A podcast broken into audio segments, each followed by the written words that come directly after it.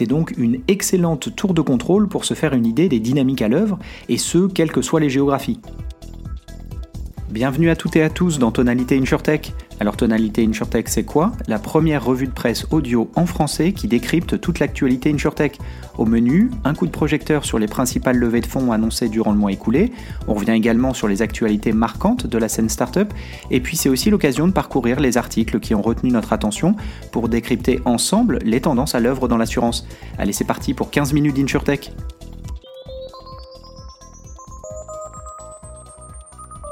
Comme chaque mois, on revient sur les deals annoncés dans les semaines passées. Et sans surprise, le mois d'août a été relativement calme en Europe. Je vous propose qu'on en profite pour jeter un œil plus largement sur l'état de l'insurtech au niveau mondial, en se penchant sur le dernier rapport de FT Partners, une boutique M&A, qui a publié ses chiffres au cours de l'été. Pour ce qui est de la scène européenne tout d'abord, seulement deux deals ont été annoncés au cours du mois. D'abord la startup SureIn en Allemagne qui a annoncé avoir levé 4 millions d'euros. Le tour de table est réalisé auprès de plusieurs investisseurs, dont Pacte VC, aux côtés des investisseurs historiques. On rappellera d'ailleurs que la startup est soutenue par Sequoia, un fonds réputé aux États-Unis, via son programme d'incubation ARC, c'est son nom. À cette occasion, la startup indique avoir dépassé les 1 million d'euros de primes et couvrir un peu plus de 1000 clients.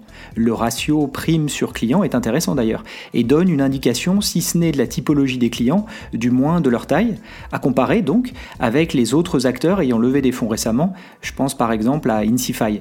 D'ailleurs, j'en profite pour rappeler ce que fait Shurin. Il s'agit d'une insurtech distribuant des polices d'assurance en ligne à destination des TPE-PME. Comme la plupart de ses concurrents, elle a un modèle de distribution direct, 100% digital évidemment. Le deuxième deal concerne Tuito, startup tchèque de l'assurance embarquée, qui a levé 1 million d'euros auprès de deux VC locaux. Sa solution doit permettre à des sites de e-commerce de proposer de l'assurance dans les parcours d'achat. C'est somme toute assez traditionnel et à date, elle le fait notamment sur des sites de location de véhicules de plein air ou de bateaux. Et c'est tout pour le mois d'août. Je vous avais prévenu, c'était très calme. Reste à voir si cela augure d'une relance avec la rentrée de septembre ou si le ralentissement observé depuis le début de l'année va se poursuivre encore sur le deuxième semestre.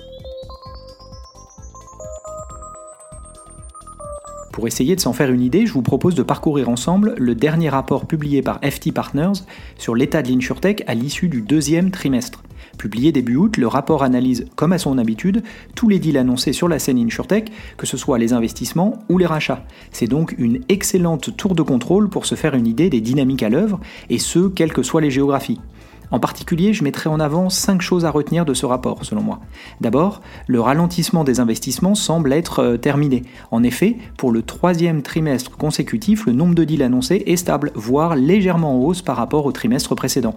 Mais le nombre de tours de financement et le total des investissements restent tous les deux à des niveaux bas par rapport à ce qu'ils ont pu être il y a encore quelques temps. Ensuite, les valorisations pour les startups les plus matures sont toujours mises à l'épreuve par le marché et si elles restent plutôt stables au stade d'amorçage, voire légèrement en hausse pour les séries A, elles sont en baisse ensuite, surtout au niveau des séries D et au-delà. Autre tendance, l'activité est à nouveau plus équilibrée entre les différents stades de maturité. Si les tours de financement en early stage représentent toujours un tiers de tous les deals, on est plus proche des niveaux de 2021 que ceux de l'année dernière. À noter surtout le retour des tickets intermédiaires de 10 à 25 millions de dollars qui atteignent un plus haut historique. Ensuite, il est à noter que les États-Unis ont tendance à être un peu plus actifs que les autres zones géographiques qui sont restées plus calmes. Bien que les niveaux ne soient pas encore revenus à ceux de l'année dernière, évidemment, même aux États-Unis, la chute est plus importante en Europe ou en Asie, et même le reste du monde s'en sort plutôt pas mal. Enfin, les corporate VC semblent avoir profité du marché et ont été très actifs. En effet, la part des deals incluant un CVC est même proche de son record absolu, à 45% de tous les deals annoncés sur le premier semestre. Et voilà pour ma sélection.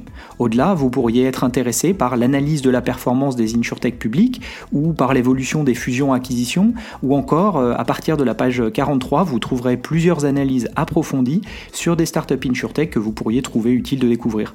Dans tous les cas, le rapport complet de 60 pages est à retrouver sur mon LinkedIn. C'est ainsi que s'achève ce numéro de Tonalité InsurTech qui se concentre désormais sur les chiffres et tendances en matière d'investissement. Pour aller plus loin, je vous invite à découvrir les autres épisodes parus ces dernières semaines dans lesquels je partage mes réflexions sur les derniers mouvements de marché, mon analyse des innovations récentes en matière d'assurance ou encore mes lectures d'articles sur des technologies qui vont impacter l'industrie. Pensez donc à vous abonner pour ne rien rater et si vous aimez le contenu, partagez-le évidemment avec vos collègues. À bientôt